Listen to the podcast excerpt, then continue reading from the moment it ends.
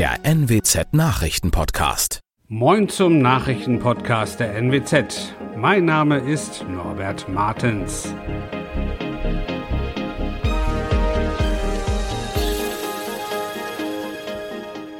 Und das sind unsere regionalen Nachrichten. Corona-Zahlen in Niedersachsen steigen wieder.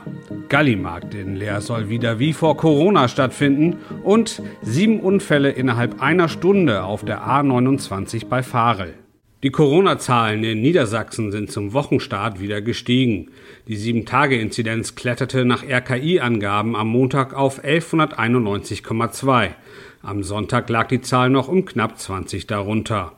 Auch die Zahl der Krankenhauseinweisungen sind zum Wochenbeginn leicht gestiegen.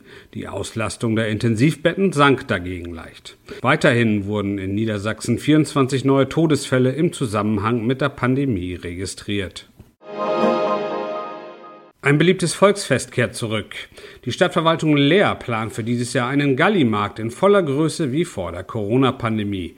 Das teilte Patrick Düselder vom Fachbereich Zentrale Steuerung und Organisation auf Nachfrage der MBZ mit.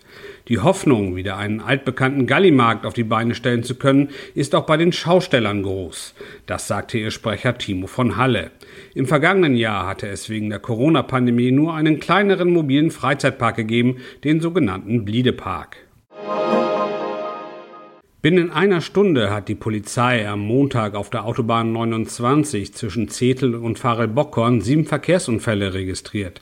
Dabei wurden sechs Menschen leicht verletzt. In dieser Zeit habe dichter Nebel mit Sichtweiten um die 50 Meter bei einer Temperatur von minus einem Grad geherrscht. Auslöser war der Unfall eines 22-Jährigen, der nach dem Überholen beim Wiedereinscheren die Kontrolle über sein Auto verlor und gegen die Leitplanken prallte. Es kam daraufhin zu einem Rückstau. Mehrere Fahrer übersahen entweder das Stauende und fuhren auf andere Autos auf oder wichen in die Rettungsgasse aus, wo sie andere Fahrzeuge touchierten. Das waren unsere Nachrichten aus der Region. Weitere aktuelle News aus dem Nordwesten finden Sie wie immer auf NWZ Online.